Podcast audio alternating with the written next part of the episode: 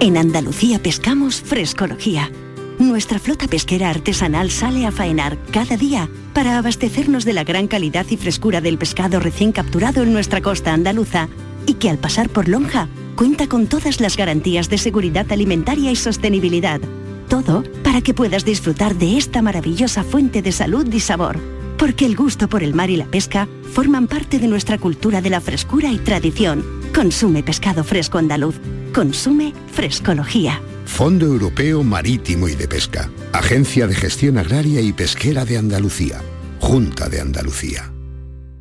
Sofía, ¿sabes que el curso que viene empieza el cole de mayores? ¿Estás contenta? Sí, papi, ya soy grande. Del 1 al 31 de marzo está abierto el plazo de escolarización para el curso 2022-2023 de segundo ciclo de educación infantil, primaria, ESO, bachillerato y educación especial. Seguimos avanzando en el compromiso por una educación de calidad. Por eso puedes confiar en la educación de Andalucía. Infórmate en el portal de la escolarización y en la APP y Escolariza, Junta de Andalucía. Mediar es alcanzar acuerdos justos, estables y duraderos, porque sabemos que en la vida siempre se presentan problemas. Podemos ayudarte a solucionarlos. Contamos con profesionales de la mediación familiar. Evita un proceso judicial. Da el paso y solicita servicio de mediación familiar. Consejería de Salud y Familias. Junta de Andalucía. En Canal Sur Radio por tu salud, responde siempre a tus dudas. Acúfenos, tinnitus, pitidos en el oído y otras dolencias auditivas son motivo frecuente de consulta. Esta tarde en el programa ponemos oído a nuestros especialistas para solventar todas tus dudas en directo. Envíanos tus consultas desde ya en una nota de voz al 616-135-135. 616-135-135. Por tu salud. De lunes a viernes, desde las 6 de la tarde, con Enrique Jesús Moreno. Súmate a Canal Sur Radio, la radio de Andalucía. La tarde de Canal Sur Radio con Mariló Maldonado en el Festival de Cine de Málaga. Quisiera estar por donde anduve, como la rama, como el cuerpo, como en el sueño, como por la vida. Fundamentalmente fue una persona eh, simpática, con fama de abierto, con muchas ganas de aprender y de dialogar con los demás. Y al mismo tiempo tocaba el piano, cantaba, era un personaje muy alegre. Compuso temas muy conocidas como Si me quieres escribir, Ay Carmela, es otra de las grandes canciones de la Guerra Civil. Es el verdadero romántico de la generación del 27. Y entonces como tal romántico es un poeta con una fuerte carga irracional. Él vivió con mucho dolor la muerte de Lorca, ¿no? Escribieron poemas juntos al principio, incluso hubo cartas ¿no? muy afectivas. Tuvo mucho que ver con el 27 en Málaga y si no hubiera sido por esa imprenta, muchos de ellos no se hubieran dado a conocer ni hubieran tenido eh, ese impulso inicial tan necesario para los poetas. María Zambrano me contó que lo recordaba en Barcelona, paseando por la noche y hablando de poesía, hablando de la República, de lo que iban a hacer después y también hablando del sentido de su poesía. Tanto la filosofía de Zambrano como la poesía de Emilio Prado es un viaje de ida y vuelta, porque ella fue una filósofa poeta, pero él fue un poeta filósofo, ¿no? En México encuentra su, su destino, yo creo que encuentra allí su, su santuario nunca se regresa al mismo lugar y al mismo tiempo. ¿no? Entonces ella eh, sintió que su vida acababa allí en México. Jorge Guillén le, escribió y le dijo, tú eres el poeta más difícil y misterioso de nuestra generación y por tanto el más interesante. Nunca se regresa al mismo lugar y al mismo tiempo.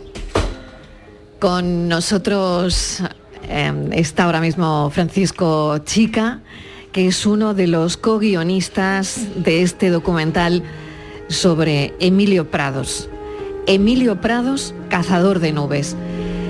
Desde su habitación en los últimos años del exilio mexicano, Emilio Prados repasa su intensa trayectoria vital y poética, considerado secundario del 27 pese a su papel clave como como director de la revista Litoral que fue, o los primeros libros de sus compañeros. Su obra está marcada por un genuino desprendimiento entre la vanguardia y el humanitarismo, entre las playas de El Palo a los niños de Morelia. La verdad es que Prados sigue su anhelo de disolverse con la naturaleza que le rodea, igual que un vaso limpio de agua pura. Francisco Chica, bienvenido, gracias por acompañarnos. Gracias, gracias a ti, Mariló. Bueno, qué placer eh, este reencuentro. Primero con el documental Emilio Prados, Cazador de Nubes, y después con este reencuentro para esta humilde presentadora con uno de los profesores de literatura que más me han marcado. Sí, es verdad, verdad. Porque Yo- eras muy especial. Sí, yo me acordaba de ti el, el otro día cuando me llamasteis y me Sí. dijo tu compañero que era que tú trabajabas también aquí con él y que te Sí. llamaba así, que había sido alumna mía, claro que me acordé de ti, muy bien, perfectamente, con un buen recuerdo además. Qué bien. Te recuerdo como muy inteligente, muy, muy graciosa, muy ocurrente y muy guapa. Y además me acuerdo que, que, que, claro, tu segundo apellido es Lazo de la Vega, con Sí. lo cual la conexión con Garcilaso Siempre me seguramente... lo decías. Claro, claro. Garcilaso de la Vega. Sí. Así que no, no tenía opción. Yo conocí a Francisco Chica en nuestro segundo debut. Eh, no tenía otra opción que elegir letras. Con todo lo que tú me decías de Garcilaso de la Vega. Sí, sí, sí. Bueno, vamos a hablar de Emilio Prados porque eh, ha significado mucho para esta ciudad y mucho también para ti como estudioso ¿no? de su figura.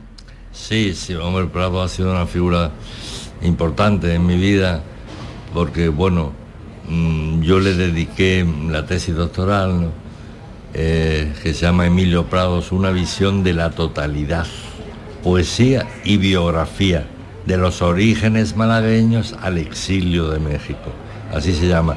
Y esa tesis que ha estado, que la presenté yo en la Universidad de Málaga en el año 94 y que ha estado colgada en la universidad, no en la digital, no en la se podía leer y consultar por ahí, pero acaba de salir de publicarse en forma de libro, eh, lo ha publicado la Fundación Unicaja y se presentará estos días próximamente, o sea que es curioso que estamos en un momento importante en el sentido de, de, mm, de que Prado reaparece en la ciudad a través de varias cosas, entre otras el estreno de la película esta, que supongo que tuviste, ¿no?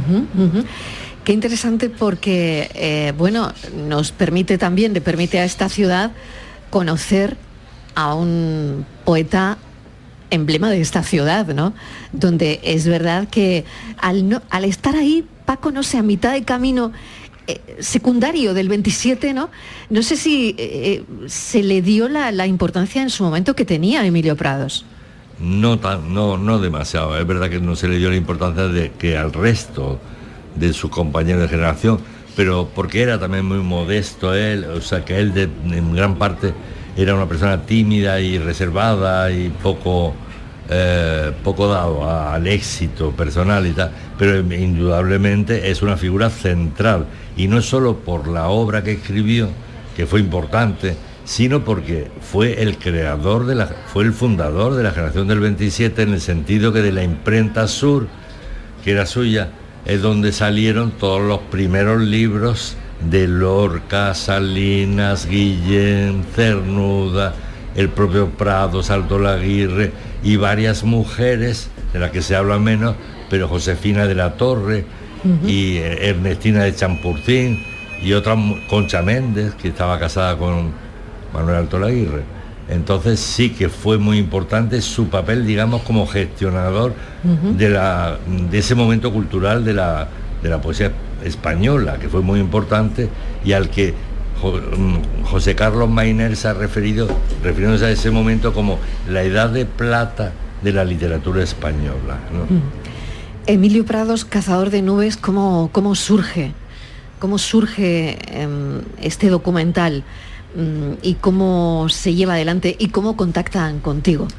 Sí, esto a mí me lo propuso hace un año. Bueno, todo parte de que a Prados la Junta de Andalucía lo nombra mm, autor del año, ¿no? del año 2021. Entonces surgen varios proyectos en torno a eso. Entre otras cosas, el, el CAL, el Centro Andaluz de las Letras, organizó una exposición que estuvo varios meses en el Palacio del Obispo, con un catálogo importante, que fui yo el editor del catálogo, y una antología, editaron también de Prados, de, de su obra poética. Entonces ahí, a partir de ahí también surge la idea de mm, el productor José Antonio Ergueta, que, que yo conocía de hace muchos años y con el que Premio ya- Talento del año pasado, Y Premio el- Talento de la RTVA del año pasado. con el que yo había hecho cosas ya antes para Canal Sur, precisamente hace varios años, sobre el 27. Ujú. Hicimos como 12 pequeños capítulos que se emitieron en su momento sobre la generación del 27. Entonces, este fue el que me propuso hacer esto. ¿eh? Porque él había solicitado una ayuda a Canal Sur y se la habían concedido para hacer algo sobre Prados, un documental que fue transformándose a lo largo del tiempo, pero ha quedado finalmente en un documental de 80 minutos, que no está mal, y donde pasa revista a su a su vida, ¿no? A, a su y dirigido por Jorge Peña, que es un director que yo creo que ha entendido muy bien al personaje, se ha informado muy bien de él y tal. Entonces la película transcurre en varios sitios, en los escenarios donde transcurre la vida de Prado, básicamente en Málaga, que además es el que más sale en la película porque lo tenía más, más al alcance, ¿no? Sale la calle Larios, la casa donde nació, donde vivió la familia, sale el palo, Sale el palo, claro. eh, eh, la famosa historia de los niños que enseñó a leer y a escribir del palo. Cuéntanos esa historia. Esa es muy que yo bonita. creo que todo malagueño, malagueña, debe conocer esa historia. Sí, es muy bonita. Es muy bonita. De hecho, en agradecimiento a esa historia, eh, en el palo existe, o sea, el- eh, la, la gente del palo lo- propiciaron el monumento que hay a Prados, allí en el mar, ¿no? en el paseo marítimo, al final del paseo marítimo, en la cuesta que sube hacia el Peñón del Cuervo, que era uno de los sitios donde más le gustaba ir, ¿no? porque Prados era un buen, muy aficionado al mar y era un buen nadador. De hecho, él escribió uno de sus libros de poesía más bonitos de la etapa española del año 27, eh, se llamaba Nadador sin cielo. Y está dedicado ese libro precisamente a los pescadores. Esto a los que enseñó a los niños de- del palo en pescadores, hijos de pescadores que enseñó a leer, que no estaban escolarizados. Y entonces él puso una escuela al aire libre en la playa. Iba todos los días allí con sus cartillas, sus cuadernos y los enseñó a leer. Yo tuve oportunidad, cuando hacía la tesis doctoral, de entrevistar a algunos de esos niños ya hombres, claro, ya mayores, cuando yo los entrevisté. ¿Y qué te decían de Me él? decían muy gracioso y dice, pues ya usted, el señorito Prados, el señorito Don Emilio le llamaba. Claro, porque era un tipo que aparecía por allí con un traje cruzado, con Claro. muy buena pinta. Claro. Entonces le llamaban el señorito Emilio. Apareció todos los días por aquí y entonces como vio que nosotros no íbamos a la escuela, entonces se empeñó en que aprendiéramos a leer y escribir. Y con los salvajes que éramos, lo consiguió. Vaya si lo consiguió. Y entonces muy gracioso, o sea, estaban muy agradecidos ya todos, mayores, y, y es una historia muy bonita. De hecho, lo que hace Prados ahí es aplicar su propio conocimiento, su propia educación privilegiada, porque había estudiado en la institución libre de enseñanza. Primero estuvo en el Instituto Vicente Espinel, en el Gaona de aquí. Pero el Gaona era no se adaptó al Gaona, el Gaona los niños eran un poco eh, bestias, le pegaron un empujón, rodó las escaleras del instituto, total que los Hombre, padres tenía motivos para no adaptarse. no se adaptaba, claro. Y entonces los padres decidieron llevarlo a porque su hermano Miguel, Mm. que era mayor que él, había estado ya en la institución libre. Mm. Y entonces a él lo mandan al Instituto de, de la Educación Libre de. Enseñanza. ¿entiendes? Y que hecho bajo la idea, el ideario pedagógico de Giner de los Ríos, ¿no? Mm. y entonces tiene una educación exquisita allí magnífica.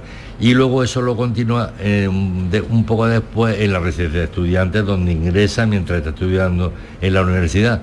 Y él lo que hizo aquí, la labor que hace aquí es trasladar, digamos, ese privilegio que, eh, que él había tenido con una educación magnífica y de primer orden, trasladarlo a las, a las zonas más pobres, ¿no? Claro. más pobre y más eh, fue, fue como un- una especie de, de- de regalo de algo Mm. así de él con muy buena voluntad y, y muy interesante Claro. ese capítulo sin duda Tengo a Miguel atentamente escuchando que, eh, bueno, fíjate si tenemos que conocer cosas de Emilio Prados. Madre mía. Vamos, es que no podemos ser de Málaga y, y no leer nada de Emilio Prados, no ir a ver el documental de Emilio Prados. Yo eh, además estaba pensando precisamente eso, siendo de Málaga, eh, estoy escuchando ahora mm, cosas por primera vez. Y, Claro, y- y me, claro. so- y me sorprende mucho que, mm, eh, que, bueno, que todavía no conozcamos en profundidad como. eh, don Francisco, ¿usted cree que Málaga le, le- le sigue debiendo cosas a- al señorito Emilio? Eh, me parece que no está en el sitio que, que se merece. Bueno, Un- no sé, también es verdad que se ha repetido mucho eso que tú dices, ha, ha sido verdad, yo diría que hasta hace unos años, porque hay mucha bibliografía ya de él, ha habido cosas importantes hechas sobre él, por ejemplo, hubo un- un- una exposición con motivo del 60 aniversario de su muerte que se organizó, lo- lo- la organizó la, la eh, residencia de estudiantes de Madrid, donde él había estado por todo lo alto. La exposición fue de primer orden, se, se inauguró aquí en Málaga, en el Palacio del Obispo, Sí, precisamente, cierto, y luego pasó a la residencia y luego pasó a Valencia, estuvo en la biblioteca, me acuerdo, de la Universidad de Valencia, y estuvo en México, y pasó a México. De manera que ese, a partir de ese momento, digamos que es el momento en que se da a conocer de forma ya clara. Y además se hace un catálogo impresionante, que yo fui el, el- el comisario de esa exposición y tenía un catálogo que ya daba suficientes datos de él como para- y desde entonces hasta ahora sí que no ha habido más cosas, porque luego ha aparecido en el, eh, el- ha sucedido la exposición esa que he dicho del CAL posterior Sí, verdad que fue nombrado poeta de ese año y es Eso cierto que ese año sí que eh, conocimos afortunadamente muchas más cosas de él. Y ¿no? por cierto hubo una pequeña exposición que fue muy interesante a mi gusto, porque fue pequeña, pero desde luego tenía unos materiales de primer orden, que, que se hizo aquí, se montó en la librería Isla Negra, que está aquí en la calle Sí, Álamo. Una librería preciosa, Preciosa. para los que no la conozcan, con, con Sí. libros de segunda mano y, y- y- Pero- y algunas cosas, algunas joyas Joya. impresionantes. Primeras ediciones del 27 y cosas muy interesantes. Entonces esa pequeña exposición, que yo también colaboré en ella y redacté los textos que tenía, con en las seis secciones que tenía, pues fue muy interesante porque había dedicatorias de Prado en libros suyos, había hasta un dibujo de Prado, dibujos de Cernuda. Qué maravilla. Magnífica, esa exposición Mm. fue de primer orden.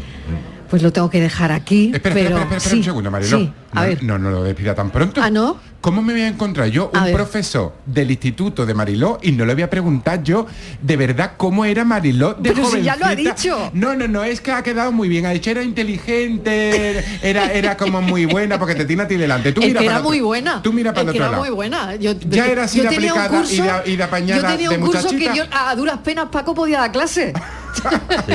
¿O no, era, Paco? era como yo he dicho, aunque es verdad que un poco revoltoso. ¿Ve? Había una letra pequeña que no nos estaba contando, yo lo sabía. Pero que quizá ese, esa, esa característica que yo digo ahora eh, era a su favor, porque gracias a eso yo creo que ha sido por lo que ha hecho después Claro, tantas cosas claro. movido. Esa chispa. Yo vamos, esa- me alegro mucho que haya que Claro que donde sí. está ahora y Sí. haciendo cosas eh, de mucho interés que de alguna forma conectan con el primer momento que nos conocimos. Totalmente, conecta totalmente con, con esas clases de literatura magistrales, donde es la primera persona que me hizo conocer a Fernando de Rojas, a la Celestina, a, bueno, y por supuesto, como pasaba lista y me decía Garcilaso de la Vega, luego tuve que saber quién Hombre, era. claro. ¿Quién era Garcilaso de la Vega? Claro. Paco, mil gracias. Bueno, esta Bueno. es la portada del libro, que Muy es muy bien. bonita. ¿no? Preciosa. Muy bonita Emilio. Pradas, una, Y una es visión, Un libro que he traído de él, el misterio del Misterio agua. del agua. Fíjate que es uno de los libros más bonitos del 27. Qué maravilla. Está dedicado a la- al mar de Málaga. dedicado al mar de Málaga. Visto como un misterio, como, ¿sabes? Como una, Sí. una- como una, un signo de profundidad. Qué maravilla. de- muy bonito. Qué maravilla. Ah. Mil gracias Paco, de verdad, por tu sabiduría, Pues por tu cultura y- tanto que agradecerte, tanto que agradecerte que no hay palabras. Un beso. Muchas gracias.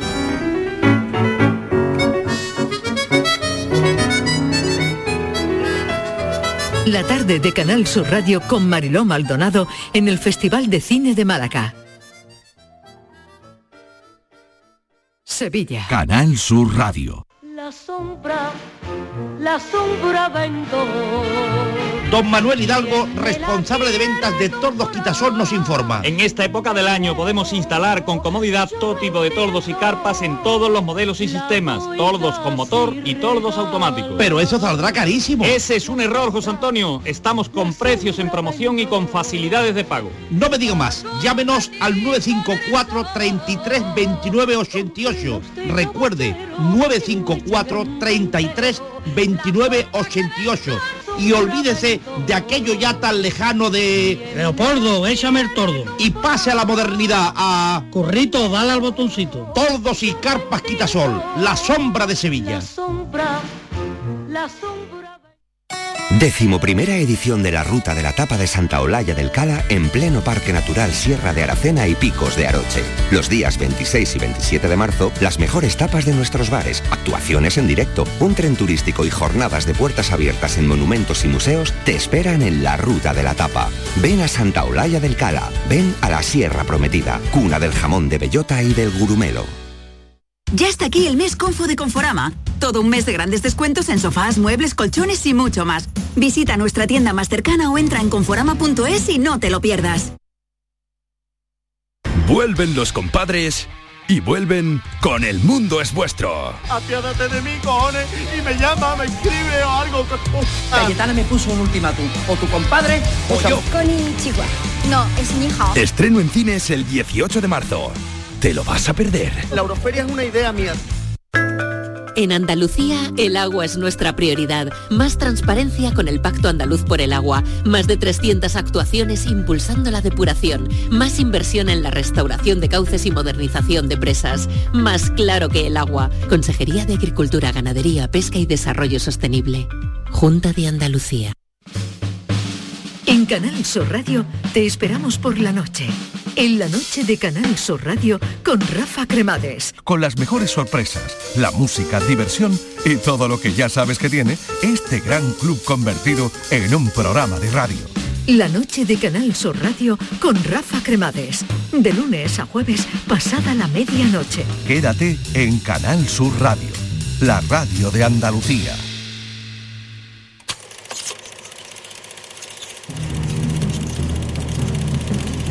La tarde de Canal Sur Radio con Mariló Maldonado en el Festival de Cine de Málaga.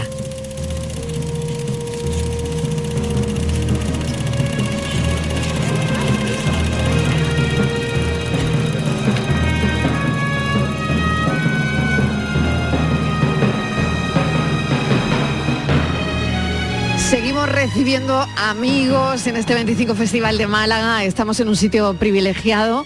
Amigos que vienen a vernos. ¿Sabéis quién ha venido a vernos? ¿Sabéis quién ha venido a vernos? Hombre apuesto, un hombre elegante, viene, viene, viene ya preparado para lo que para lo que tiene esta Claro, tarde. claro. Domi del Postigo. Apuesto por ello. apuesto por ti, Domi. Domi del Postigo, nuestro compañero Domi del Postigo que está por aquí, porque presenta la gala Málaga Cinema a las 7. Lo hemos sacado, mm, pero ya está arregladito. Sí, ya, está arregladito. Ya está, ya está él- arregladito. ya está ahí ya puesto. está preparado. Le queda nada, le queda nada.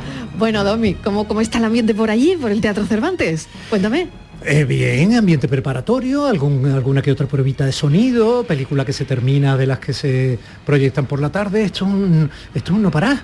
Quiero decir, o sea, es una apuesta interminable. Quiero Pero decir. bueno, tú conoces muy bien las tripas de este festival. Son 25 años. Son 25 años.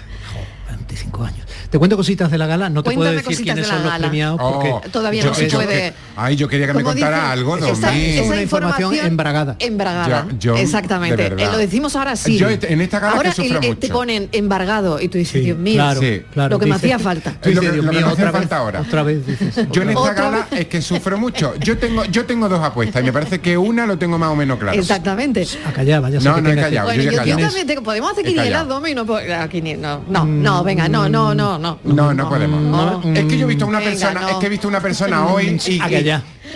he visto una persona que esté en Málaga, ya me ha dado una pista. Acá ya. Da una pista, da una pista. da No, una pero pista. mira, te puedo dar cosas jugosas que no, que Venga. no, que no sabe nadie, ¿no? Venga, y que la vale, hacemos vale. desde nuestra absoluta profesionalidad porque estamos en Canal Sur. bueno, va. Mira, eh, punto uno.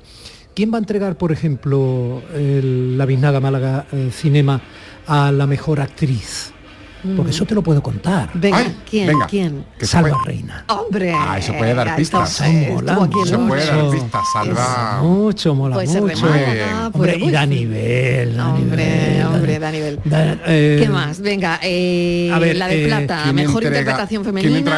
a- eh, la mejor actriz, eh, Mejor eh, masculina. Mejor actor se lo va a dar el director de cine Enrique García. Uy, ya sé quién es. Una Pon pista, la una pista. pista. mm, Ya la sé quién pista, es. la pista. Y te Puede puedo ser decir- pista, puede, decir- puede ser, puede Eh, ser. Es pista. Y te puedo decir que el mejor actor es eh, tan buen actor como director, Sí, como creador. Y Salva Reina como- tiene, y po- se lo podría dar Salva. tiene- se lo podría muchas dar cosas. Salva Reina. Tiene muchas cosas, Se lo podría muchas dar cosas. Salva. Tiene muchas cosas, muchas cosas, muchas, muchas, cosas. Venga, el de oficios. El de oficios del cine lo va a recibir una persona a la que A yo ver. le tengo especial agradecimiento por su dimensión humana respecto a eh, lo que hizo por Cudeca.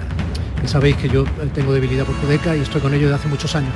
Y lo va a recibir de manos de la actriz Noemí López. Ay, qué maravilla. Es una maravillosa compositora y de- muchos dirían, pero bueno, lo está diciendo todo. Pues no, fíjense si tenemos gente con talento haciendo de todos los oficios del cine que tenemos más maravillosas compositoras. Qué maravilla. Tengo, tengo, tengo que decir Noemí Ruiz, Me eh, gusta. que es la presentadora que No, como no Noemí digamos, Ruiz, como no bien su nombre, me mata. Es ¿He que me, me mata. Hemos dicho López, pero López. es Ruiz y me mata ella. Que Me tengo, gusta tengo mucho. función Porque con ella ella. vuela como Me Super gusta López. Es que tengo función con ella el fin de semana, me mata como no diga su razón. nombre en condiciones. Mira Vale. qué listo es cómo corrige el tío Ah, tratando de no hacer sangre, sí, de decir, si es por mí, es por mí. Eh, premio Málaga Cinema Biznaga de Plata a la mejor producción. A la mejor producción eh, lo va a entregar el actor Antonio Dechen. Bueno, bueno, Eh, bueno. ahí, Categoría. ahí se ha quedado un poco, ahí no, ahí no, te he Categoría. pillado, te he pillado. No. Categoría, no tienes no, pista. no. No tienes pista. Y me ha de- Categorías y- todos. y me, ha, me ha despistado lo de Dechen. Ah, amigo, Sí. Porque tenía una cosita yo ahí en la cabeza y Yo sabía. va a ir por otro lado. Vamos a tener música de un cuarteto maravilloso que hacen jazz y swing, que son los Anachronic Cinema, que eh, van a estar en directo en el escenario no solo van a actuar, sino que mm, me van a acompañar haciendo Ay, frases musicales, rifeando, divertido. Qué guay. Oye, y vais a repartir dinerito, Tommy, que es un momento muy bonito este porque se entregan las ayudas a la producción. Aquí las tengo, aquí las tengo. Y esto es como, bueno, pues como, como si fuera el 22 de diciembre, pero en nuestra eh, en nuestro festival, porque no se reparte dinerito y hay mucha gente que está ahí esperando a que le den un poquito de ayuda para sacar sus cortos y sus proyectos adelante, claro. Eso le da muchísima eh, salsa a esta gala, tú lo sabes muy bien. Claro. Y también quiero decir que los padrinos de esas ayudas, los que van a ir guiando con esos miles de euros que se van a repartir entre cada proyecto que haya sido eh, valorado para ser galardonado con la ayuda, van a ser ni más ni menos que Santi Amodeo y Belén Sánchez. Luego Oh, son también dos eh, directores de altura. Esto quiere decir que la cosa... Uy, qué galón. Bueno, Domi. Uy, qué galón. Esto vengo a traértelo a ti porque eres tú. Eso, eh, eh, esto solo por mm, ser Ha con- nosotros. Ha ¿eh? contado poco. Ha contado poco, pero no puede el muchacho. Ya, pero No puede. yo qué sé. ¿Tú te crees que no nos lo habría contado? Que se le fuera escapado algo. qué sé. Y esta rosa, y esta rosa, ¿Y esa rosa para salvaje quién? prácticamente. ¿Y esa rosa para es quién? una rosa para eh, conocer a alguien que fue, pues en cierto modo como una rosa también, un poco nada de escaparate, Mm. muy hermosa Mm. por dentro, única por fuera, Mm. con espinas que ella no escondía y con una ternura y una capacitación sorprendente, que fue la directora Regina Álvarez que nos dejó todavía no hace dos semanas. Por lo tanto veo que mucha emoción. Mucha emoción también, Domi, ahí. Hay de todo. Hay de todo. Yo a Regina la quería mucho. Éramos del mismo año y nos hemos ido transitando prácticamente desde los 17. Así que imagínate. Casi como tú y yo. Casi como tú y yo. Maldonada. Casi como tú y yo. Lazo de la Vega. alias Garcilaso. Bueno, mil gracias. Porque este señor es tu profesor. mi profesor de literatura. Así que Era- ha sido un reencuentro era- maravilloso era- porque desde entonces no nos veíamos. Era revoltosa, era revoltosa, Sí, es lo que averiguaba yo esta tarde. revoltosa. Era un poquito gaseosa, le a llamaban que no parecía, a que no parecía. No, no mucho. Claro. Qué bonito Claro. que esto lo sabe poca gente. Esto fue una revista que se hizo antes del litoral, en el año 23, dos años antes de que saliera la otra importante. Pero tiene, fíjate que eran los grabados de Prados. Parque No de paramos Emilio de Prados, aprender. habéis estado hablando de Emilio No Prados, paramos de aprender. De su no ves qué documental. bonito la- el parque, es el parque. Cazador de nubes. Cazador de nubes, no paramos de aprender, ¿No Paco? ¿eh? Qué bonito el Estamos parque, aquí, ¿Verdad? 50 céntimos valía. Sí, Entonces. ¿A que tú no te acuerdas? de ¿A qué equivale 50 céntimos? El Eh, Esta es la parte de comedia. Sí, sí, Esta es la parte de matemática. Es la parte de matemática. Bueno, Fíjate qué bonita la edición que hicieron de la revista. Es muy bonita, qué pena que Sí. sea la radio porque los cuadernos que se han sacado de la edición es precioso. es una maravilla. Sí que lo es. Domi, mil gracias, de verdad.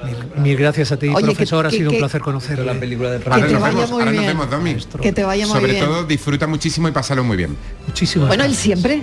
Bueno, él siempre. Bueno, él está ahí Pero como pez en el agua. Pero chiquilla, yo se Está lo tengo como que pez en el desear. agua. Pero eso lo tendré que desear Claro al muchacho. sí. Hola, soy Dori. Está empezando. Sigo está empezando, nadando, muchacho. que nadando, está empezando. nadando. Sigo nadando, nadando, nadando.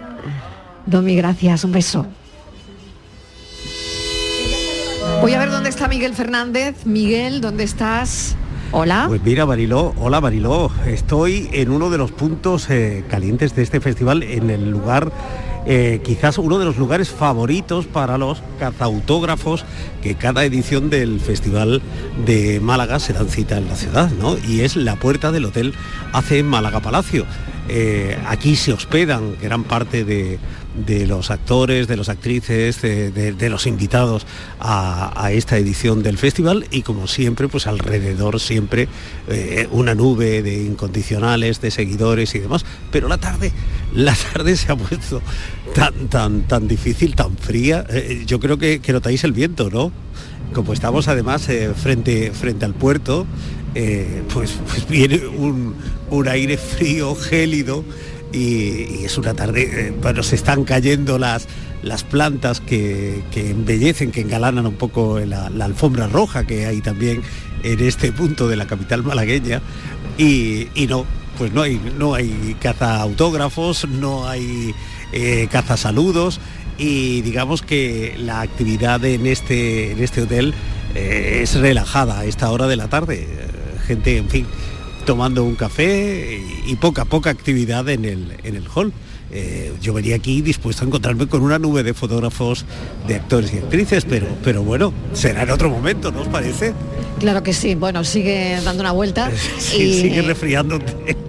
no, no me digas. Abrígate, Miguel. Es verdad que No, no, me he venido a- me he venido- Sí, es ¿no? que la tarde ¿Cómo se así como un poquito. tarde Sí, se- sí, se ha sí, pero cuando hemos llegado hacía sol, Sí, ¿eh? pero ¿sabes Es para qué? buena tarde, sí. Para que nos metamos en el cine. sol, claro. En el cine, ahora se está Yo creo que sí. bien. Sí, está Yo creo que Mira, sí. Se acaba de ir a la gala. La presenta, pero se está muy bien viendo la gala ahora mismo, ¿eh? Yo voy es, para allá. Eso es. Claro. Eso Bueno, es. pues, yo, eh, eh, bueno, que si que te quieres venir aquí, filósofo, hacemos guardia porque no sé, igual no nos damos de bruces Que he con, quedado con- con que he algún con- rostro popular. Que he quedado con Domi, que tengo que ir a la gala. Ah, bueno, bueno, Claro, digo, que se van hombre, a porque repartir tú, la ayuda. tú imaginas estás que más... me cae algo a mí? Ya, eso sí, Hombre. eso sí. Bueno, Claro. por ahí sí, por ahí te vas a escapar. Porque yo digo nada, te vienes y me chivas, te dicen, mira aquí, aquel es, aquella es, eh, tal y cual. Y, y nada, y- pero no, no, no, es que no hay nadie, ¿sabes? Es Miguel todo- Fernández, muchísimas gracias, un beso. Hasta ahora. Digo, hasta ahora. Hacemos una pequeña pausa, que no sé si viene una pausa. No, nos vamos, no hay pausa, pues mejor que mejor, porque, bueno, para mí es un placer hablar de esta película con el director y uno de sus actores principales, Toscana. Buenos días. ¿Estás preparado, campeón? No me gustaría estar ahí ahora contigo para, para echarte una manita. No te entretengas mucho, ¿vale? Tienes hora y media para llegar a la clínica con el esperma. No tendrá cambio de 50. Es para un taxi que no, no tiene. Oye, perdona, pero no he encontrado... Coño, Tomás, ¿qué, qué haces el, el- Ramón, tú me liaste. Te pagué lo que dictaron las leyes. Pues yo las leyes me las paso por el forro de los cojones. ¿En qué lío se ha metido este ahora? Eh, levanta las manos que las pueda ver. ¿Pero quién coño te crees que eres? ¿Bruce Willis? Como si no fuera suficiente el dolor de no poder ver a mi hijo, desde que Heidi me dio la patada en el culo. Heidi es mi ex, vive en Florencia, pero es sueca. Ya sé que da risa que se llame Heidi, pero es lo que hay. No, no da risa. Hombre, un poco sí. Cariño, no sé dónde estás. Solo tenías que cascártela y meterla en un bote, joder. ¿Qué es esto? Es para mi mujer. Un regalo. ¿Este es un regalo?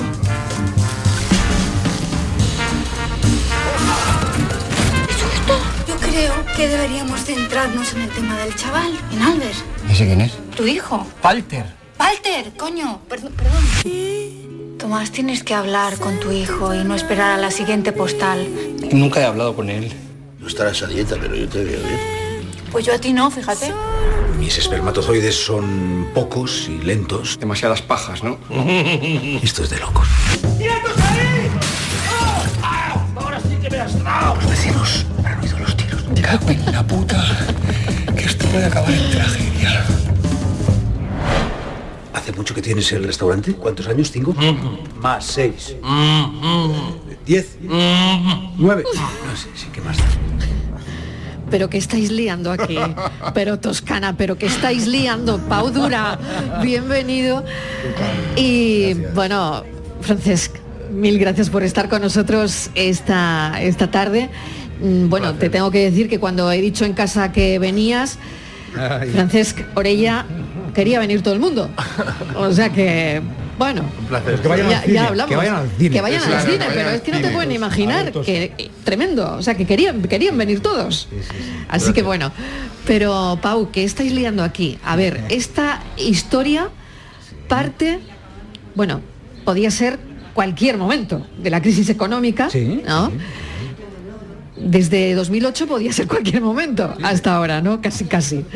Bueno, eh, crisis económica, crisis global, para llegar a una crisis emocional, para llegar a una crisis íntima. Madre Sí, mía. La de los personajes, ¿no? La de los personajes, ¿no? Claro. ¿Cómo, ¿Cómo has podido cocinar todo eso? Bueno, eh, pues, pues, en fin, de- ya lo veis, ¿no? Es gracioso oír el tráiler solo sin la imagen. Me lo porque dicho mucho, dices, ¿qué pasa? porque podría ser radionovela incluso. Sí, sí, tiene gracia, pero hay mucho. cosas que de repente hay unas alcachofas que están hirviendo en, en aceite y dices, ¿eso qué es? Se oye, Claro, Bueno, claro. pues yo aviso a los que lo hayan oído que son unas alcachofas en, Pero sin embargo, sin embargo, que aquí utilizamos mucho el tráiler, eh, muchísimos pierden y no se Este entiende muy bien. Y este gana Este mucho. gana mucho. Porque es muy picado. No es que seáis Este feos, gana. no es que seáis feos, pero que gana, quiero decir, quiero decir que invita a, a ver la película, que, que funciona muy bien en audio. Qué bien. Pues nada, estamos muy contentos porque se ha, se ha proyectado ya aquí en el festival y la reacción del público ha sido muy bonita, muy bonita. Eh, han reído mucho, te agradecen ese rato que les haces pasar, ven las capas de los personajes, es de lo que hablamos de las crisis, porque al final era Peter Ustinov que decía que, el- que la comedia es un drama que sale mal, ¿no? Entonces eso no lo hemos perdido de vista nunca, es decir, hemos tenido que hacer la comedia con mucha seriedad, a pesar de lo que habéis oído. es muy seria porque a los personajes, eh, bueno, la crisis les ha pillado y bueno, y, sobre todo la, la- la de edad, la de ¿no? la, la- la crisis El- de la edad y la el paso del tiempo. paso del tiempo un El poco y los sueños que no han llegado. El miedo a la madurez. Eso es, eso es, Quizás, eso. ¿no? De eso va la película en, en cierta forma, debajo de esa comedia, ¿no? De- Claro. Vamos a hablar de el personaje de Orella. A ver, describe tu propio personaje, que es un peso potente de, de la película. Y Bueno, eh, eh, Ramón, el propietario del restaurante Toscana, eh, que es el título de la peli, eh, bueno, es un tipo con problemas también, claro. Sus problemas son distintos, un poco, eh, cada uno tiene su drama. Es un hombre con una jeta importante, un tipo que, que se asocia con gente indeseable, que tiene problemas también, o ha tenido un problema, problemas afectivos con su ex. Y es un hombre que no tiene demasiados escrúpulos, vamos, eh, llevando este restaurante de comida italiana. Es un tipo que, pero ves una fachada dura de un tipo, un tipo que puede llegar hasta ser eh, peligroso, pero rascas un poco y esto, no es- bueno, peligroso por, por, lo, por lo cafre que es. pero, pero lo rascando un poco, que es lo que decíais antes y lo que Pau ha descrito muy bien en ese guion, es que eh, ves, rascas un poco y ves el corazón, el corazón que tiene también al final Ujú. este hombre, demuestra un poco también cómo Ujú. tiene la empatía con ese empleado que se le gira, ex empleado que se le gira en contra. No, es un personaje con capas como todos y un gusto ha sido. ¿A quién se le ha ocurrido lo de mm, secuestrar a un crítico culinario. Ya. Bueno, ¿De, eh, de dónde viene eso? Pues la verdad es que lo del Esa crítico ocurrencia. llegó, llegó más tarde, porque yo creo que a la hora de escribir, eh, cuando ya estaba el crítico gastronómico, esto eh, cuento que para los oyentes, eh, que yo interpreto al crítico este que, que de camino de camino a la clínica de fertilización, ¿no? que, que va con un bote de esperma, de su esperma en el bolsillo, tiene un pequeño percance con la Vespa y entra al restaurante Toscana a pedir cambio para un taxi. Con la mala fortuna de coincidir con un ex eh, un ex chef. Hay un ex eh, pinche, que es Edu, Edu Soto, Sí. que le reclama aquí a Francesc Corella, al propietario del restaurante, un finiquito que le debe. Y entonces hay un secuestro, un secuestro en el que yo me veo involucrado allí sin, sin comerlo ni beberlo. ¿no? Entonces, claro, cuando llegó el momento también que iba avanzando la historia, dije, hostia, si además él ha estado allí. en fin, y, y efectivamente es bonito que sea un crítico que estuvo por allí, pero, pero lo tiene callado, no, no, no Crítico cuenta que nada. comió allí, pero que hizo una crítica de mierda. mierda, Claro. sí, eso es uno de los giros de la... la. Pero vamos, ya, como veis, eh, yo creo que la, la película gira en torno a la paternidad, nació en un momento personal mío, íntimo, de- cuando, cuando fui padre, y, y con mucha ligereza teníamos ganas de hacer una película que tiene, un, que tiene una base dramática chula, de personajes con mucha ternura, incluso el, el cafre que dice Francesc tiene mucha ternura, incluso el de la escopeta de Dusoto, justamente es, un, es como un niño perdido con una escopeta de verdad. Eh, Con otro problema de paternidad. y con otro problema de También, paternidad porque claro. no ha criado a su hijo, entonces ahí hay una- unas reflexiones y, y- y los personajes como que nos van nos vamos ayudando sin saber cómo eh, Mm. esa, esa loca mañana que pasamos juntos a asumir nuestras propias Mm. miserias, los pequeños fracasos y, y darnos cuenta de que coño que al final pues pues aunque sea tan simple nos necesitamos un poco los unos a los otros. Es la vida misma, al final, ¿no? Gente atrapada en, eh, no lo sé, en, en un sueño o en, o en los sueños perdidos, mejor dicho, ¿no? O en sus pequeñas miserias, como O en decía sus Pau, pequeñas cada, miserias, cada uno, claro. ¿no? Pero Que cada uno ves- tenemos las Y que todos nuestras, ¿no? tenemos, ¿no? Todos Es verdad que son como cuatro pequeñas islas, además cada uno con sus eh, con, su- con su- con, eh, el personaje que interpreto no tiene unas dudas tremendas para dar ese paso de traer a alguien a traer niños al mundo o no, ¿no?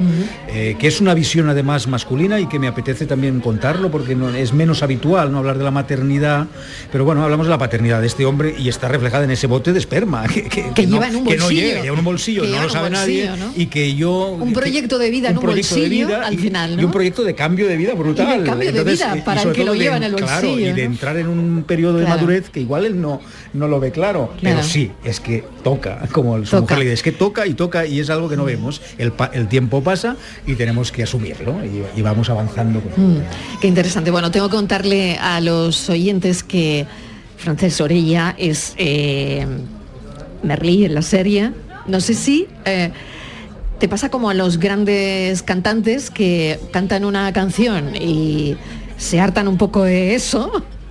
Te ríes y puedo pensar que quizás No, no me ha- pero, pero claro, has, has llegado al corazón de tanta gente. Sentimientos encontrados, ¿no, Ah, francés? Eh, sí, es- es- Sentimientos encontrados. Yo no sabía si preguntarte o no, pero no tengo más remedio. A, ver. no, yo, yo, lo, yo lo asumo con mucho placer, lo asumo porque he disfrutado mucho con este personaje que ha sido un regalo.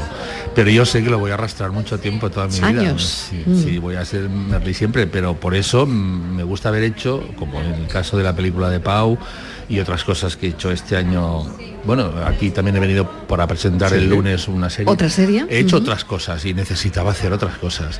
Y Merlí lo tengo, le tengo muchísimo cariño al personaje, pero lo voy a arra- a arrastrar mucho. Sí. Pero no, no me importa tampoco, porque sé que ha dejado una huella muy, muy bonita. Perdón, es mi móvil. No pasa nada. No, es alguien para preguntarte sobre Merlí. Merlí te echaría de clase, eh, pero, pero no, no pasa Eh, absolutamente nada. No, porque es algo bonito, quiero decir. Es que yo creo que Merlí se ha convertido en un fenómeno más allá, o sea, Claro. que tampoco eres el protagonista de élite, te quiero decir. Claro. que No te vamos a perseguir. les pasa nada a los No, de élite. pero, pero, me parece, pero me parece que es otro tipo de fama, que es, es una fama bonita y ha creado un antes y un después. Yo quiero saber eh, a, a ver, es que es que has unido, Pau, has unido a Malena Alterio, Edu Soto, a Francesc y tú. ¿Eso cómo ha sido? Porque, porque vaya actorazo, pero a, a mí me parece que Ha sido una me- fiesta. meterlo un poquito en Berea te habrá costado un poquito. No, No, no, ha sido un no, placer no, no. desde el minuto uno. Desde la primera lectura nos divertimos mucho porque realmente, hombre, yo no soy un director de decir, yo tengo las cosas súper claras, vamos a hacer esto, tú vas a hacer esto. No. O sea, el, el- el- el trabajo del cine y del teatro y de cualquier creación así es, es contagiar mis ganas de hacer esta película, esta historia, al resto y que todos avancemos a una. Entonces el trabajo fue con ellos, vamos, una fiesta. Yo, bueno, lo puedo decir francés, pero, pero realmente pocas indicaciones, si es que es ir, ir creando, ir diciendo, Maravilla. "Hostia, nos hemos pasado aquí, aquí hay que bajar.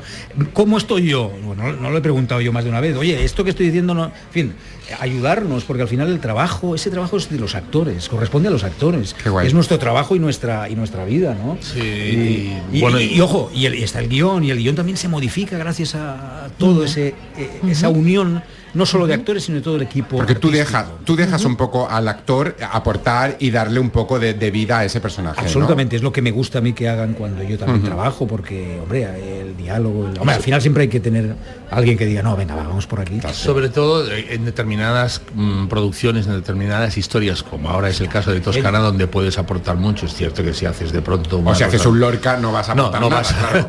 vas a aportar tu talento de, Claro, otra manera, ¿no? Un. Shakespeare o lo que sea, pero en una comedia como estas, pues puedes dar mucho de ti y aportar cosas, proponer. Claro, una persona que viene del, del teatro Todos. clásico, de todo, ¿no? De- Todos, con, la trayectoria, con el background, ¿no? Que tienes. mm. Bueno. Bueno, esto también creo que eh, es otro registro, como llamáis vosotros, ¿no? Sí, eh, bueno, tanto Pau como yo hemos hecho mucho teatro, yo soy un poco mayor que él, pero bueno, sí Mm. llevo años de teatro Bueno, y todo es esto es... un- es una gran figura del teatro catalán y español, pero es, es, una gran, es. gran peso importantísimo. De peso importantísimo. Eso, y para mí tenerle de amigo y tenerle en, las- en estos proyectos que hacemos, vamos, es el, uno de los grandes platos. No, ha sido un gusto cuando haces algo a gusto con amigos y además mm, es divertido lo que haces, eh, es otro regalo. o sea, ¿Cómo está el teatro? eh, ¿Dónde? ¿En Madrid o en Barcelona? Pues eh, elige tú, pero, pero Eh. creo que igual en todos sitios. No, yo te, te he preguntado dónde porque está, digamos, si vemos la- una perspectiva así un poco ge- general, en Madrid está distinto que en Barcelona.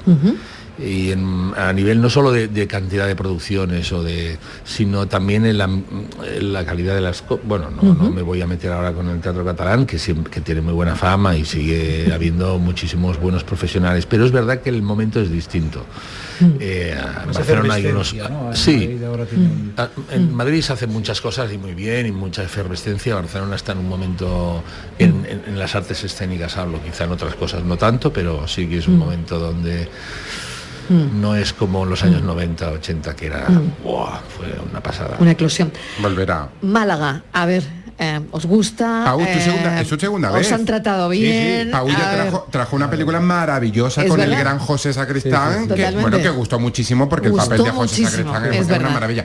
Pero esta vez no compites. Viene, No, viene vengo como tranquilo. Más, viene más relajadito, ¿eh? Muy Claro, relajado. Se te es nota otra en la manera, cara. No, es se te otra nota manera, es otra ¿no? De, vivir el festival. Es que claro. realmente la competición en estas cosas es rara, ¿no? Si nos ponemos a pensar, yo lo que tengo ganas, tenía muchas ganas de, de, bueno, estar tranquilo y de presentar la película. Formentera a Lady público. era la película. Formentera Sí, sí, Lady. sí. El, Oye, otro, el día hablábamos, hablábamos con Imanol, eh, Imanol Uribe y, y- y se pasa. Esos nervios, él, él nos contaba que la Él sí experiencia... compite, él sí compite este pero él dice que viene como más tranquilo, que como que la veteranía es un grado y como que se va relajando. Así que tú no, no te preocupes que se te va a ir relajando.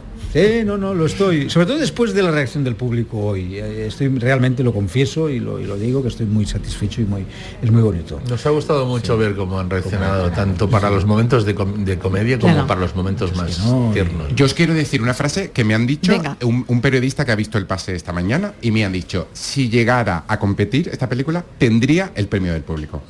Ah.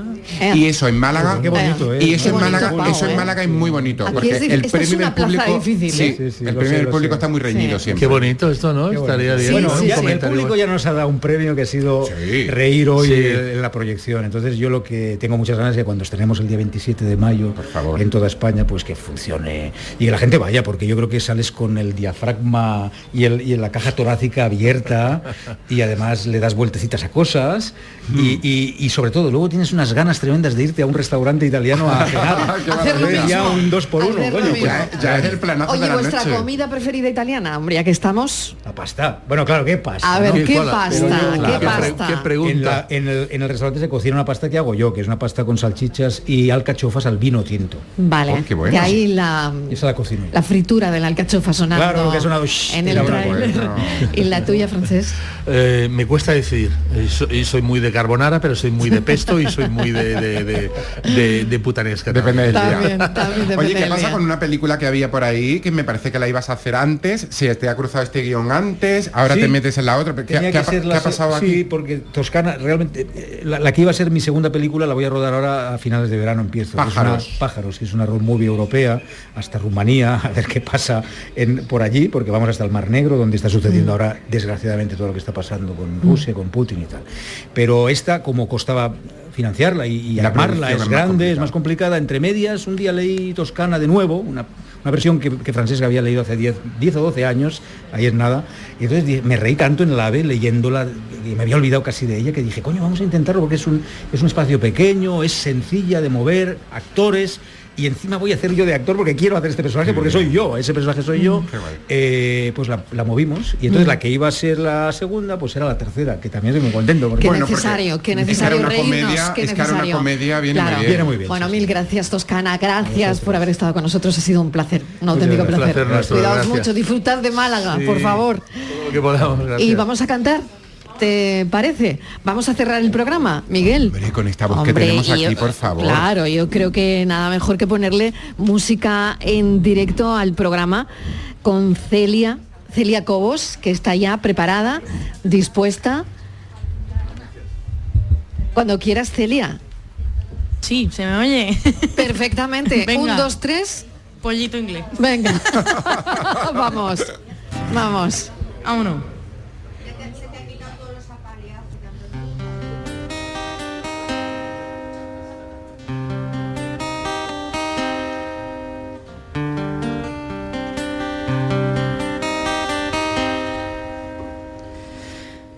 Siento las olas del mar, crujir mis huesos, romper mi voz.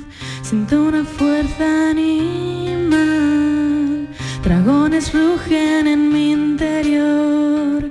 Un agujero en la noche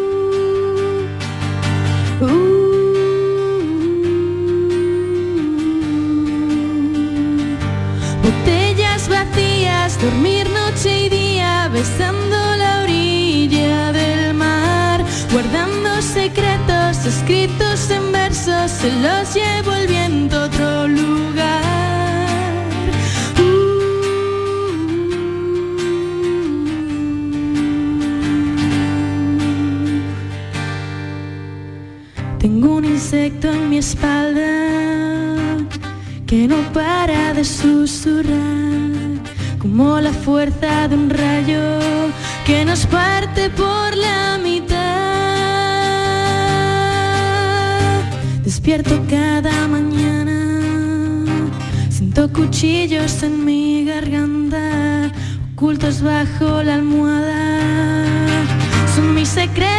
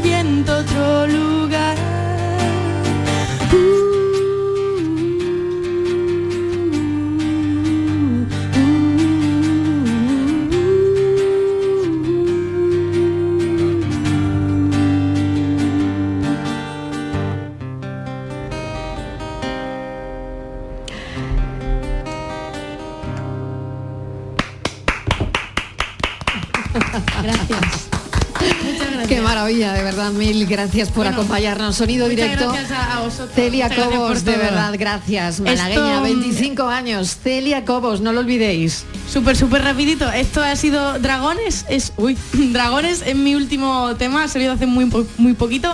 Lo podéis escuchar en Spotify, tenéis videoclip en YouTube y en todas las plataformas. Muchísimas gracias por, por tenerme aquí esta tarde. Gracias y nosotros lo tenemos Muchísimas que gracias, dejar Marilo. aquí. Gracias por acompañarnos. Estamos en el Festival de Cine de Málaga, 25 aniversario, tarde de festival, tarde de cine, tarde de contar las cosas buenas que pasan, las cosas buenas que le pasan a la cultura. En este cumpleaños tan especial, 25 aniversario del Festival de Cine de Málaga y así se lo hemos contado en directo desde el corazón del festival. Hasta mañana a las 3. Sean felices. Adiós.